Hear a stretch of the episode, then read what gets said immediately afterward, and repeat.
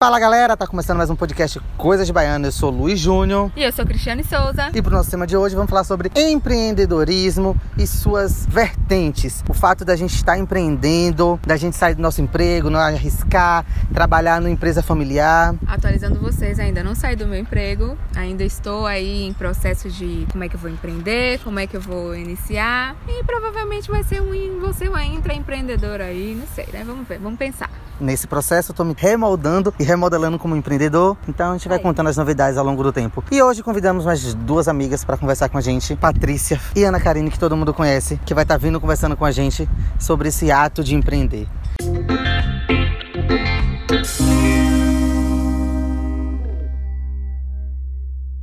Sim, nossa convidada hoje, Patrícia. E Ana Karine, né?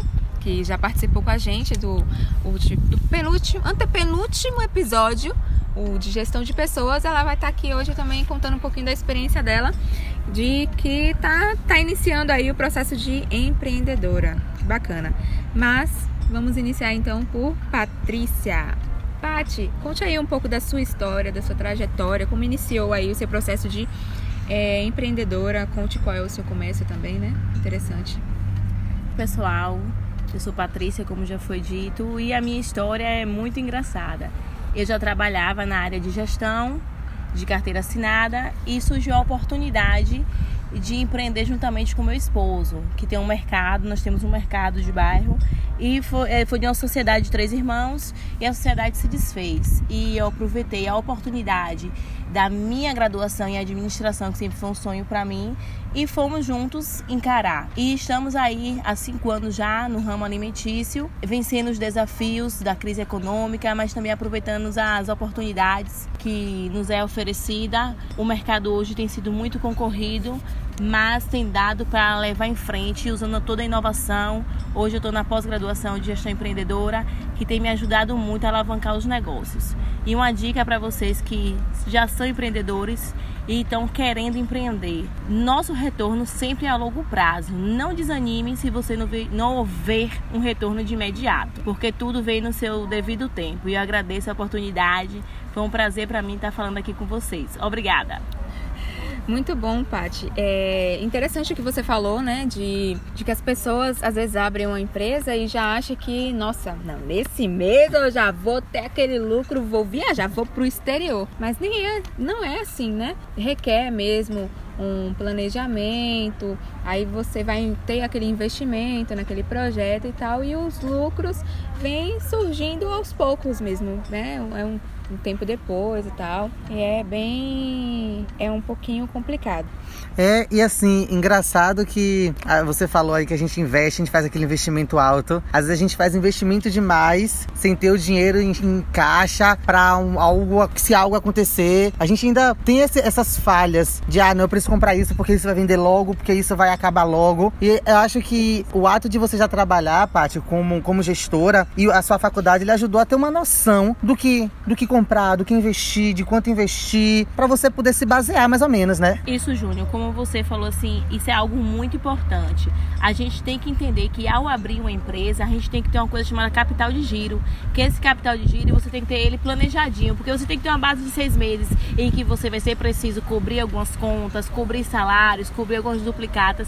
Então é muito importante você ter essa reserva do capital de giro.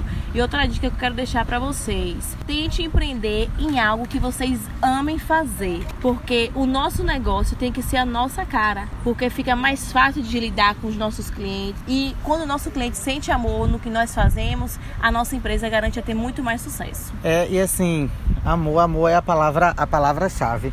Você tá assim há cinco anos e assim, a gente sente a realização profissional quando a gente tá ali, né? Trabalhando, quando a gente tá ali, às vezes uma noite sem dormir, com a conta para pagar, mas a gente tá certo de que aquilo, aquilo é essencial, de aquilo é o certo para nossa vida. E algo assim muito importante que eu adquiri na minha graduação foi porque eu nunca imaginei estar empreendedora, que eu aprendi isso com um mestre Léo Firmo, que nós estamos empreendedores. Então, assim, eu sempre pensei que eu iria para uma indústria, para trabalhar na minha área administrativa, mas nunca imaginei que eu hoje seria uma empreendedora. E é algo que me deixa muito feliz. Eu sou muito feliz em estar empreendedora. Bacana você falar é, isso, Paty, porque no livro que eu estava lendo, que eu já citei no, no outro podcast, e vou citar mais uma vez, né, que é o Inovação de Steve Jobs, é, o, o autor, Carmine Gallo, ele fala que Steve Jobs teve sucesso porque ele amava, ele tinha paixão por, pelos projetos dele. Então, quando você tem paixão pelo que você vai fazer, pela empresa que você vai criar, pelo, pelo produto, por, por tudo ali, o seu cliente ele percebe essa paixão, ele percebe tudo isso e vai captar, vai, vai é, aceitar aquilo é, como algo que também é bom para ele, né?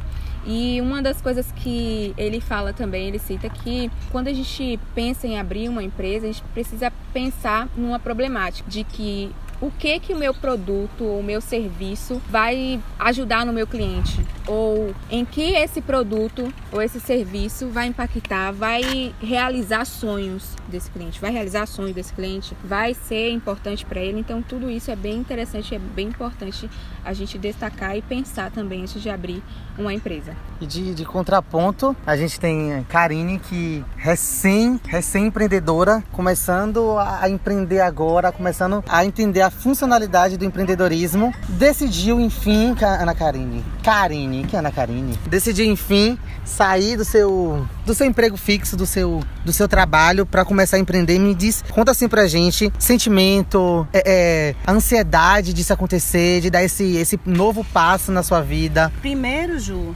é, vem o medo vem aquela sensação de e se não der certo? E se? E se? Mas também eu acredito que a gente não pode se apegar nos cis da vida. A gente precisa realmente correr em busca dos nossos objetivos. E o próprio Morgan Freeman, ele fala que ele não apareceu em nenhum filme até os 34 anos. E ele não teve um grande papel também até os seus 52 anos e hoje ele é conhecido, é um cara que já ganhou diversos prêmios. E eu acredito no potencial do ser humano. Quando a gente vai em busca do que a gente gosta, de fato, dá certo. E assim, é, é, hoje você está dando um novo passo na sua vida. É, é, um novo momento que você começa a ter uma nova visão sobre realmente, até mesmo em relação a viver. Verdade, verdade. É, eu estava acostumada a ter salário fixo, eu estava acostumada a bater ponto, a ter horário para entrar não ter horário para sair da empresa. E isso era uma zona de conforto, porém uma zona de conforto que não me deixava feliz. Estou assumindo risco, sim, mas também eu vou citar um, um, um, filme que é Em Busca da Felicidade, onde o ator revela que a gente tem que ir em busca dos sonhos. Do que adianta você viver se você não faz o que você gosta? Claro que eu vou ter que é, diminuir custos e vou ter que arcar com as minhas despesas básicas necessárias, porque sinônimo de buscar objetivo é sacrifício. Sem ele a gente não vai para lugar nenhum. É, e é só é mesmo a reestruturação de tudo que você vive, né? Do que tudo você está vivendo para poder é, alcançar e almejar seus sonhos e seus desejos. Verdade, isso mesmo. Cris, e aí, Cris? Isso aí dá um, deu um, uma coisa para você. Vou pensar e tá. Olha... Meus planos estão tá mais próximo do que eu imagino. Olha, foi um tapa na cara, tipo, cheguei, tô fazendo, e aí, você vai fazer alguma coisa? Tipo, minha filha, acorda. É, eu tô assim, já no desespero mesmo, mas é aquela coisa, né? A gente precisa planejar, a gente não pode. Eu, assim, admiro a coragem de Karine, porque não tenho essa coragem nenhuma. Eu sempre fui muito de sempre observar é, dá para fazer isso agora? Não dá? E aí, como é que faz para daqui seis meses? Ou me planejar mesmo. Tô falhando no fato de planejar somente na cabeça e não colocar no papel, ou numa planilha, ou no Trello, seja lá o que for. Estou falhando nisso. Mas aí já vem a novidade, tá vindo aí o meu planner, né?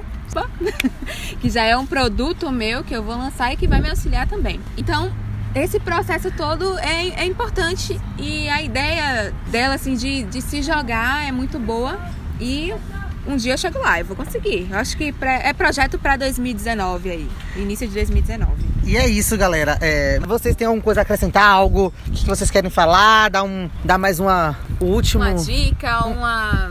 Isso. Um aconselhamento para quem tá aí nessa, nessa querendo empreender, mas ainda está com medo de sair, ou quem já tem um, um, um, comércio aí que queira é, melhorar. Que tá desanimado.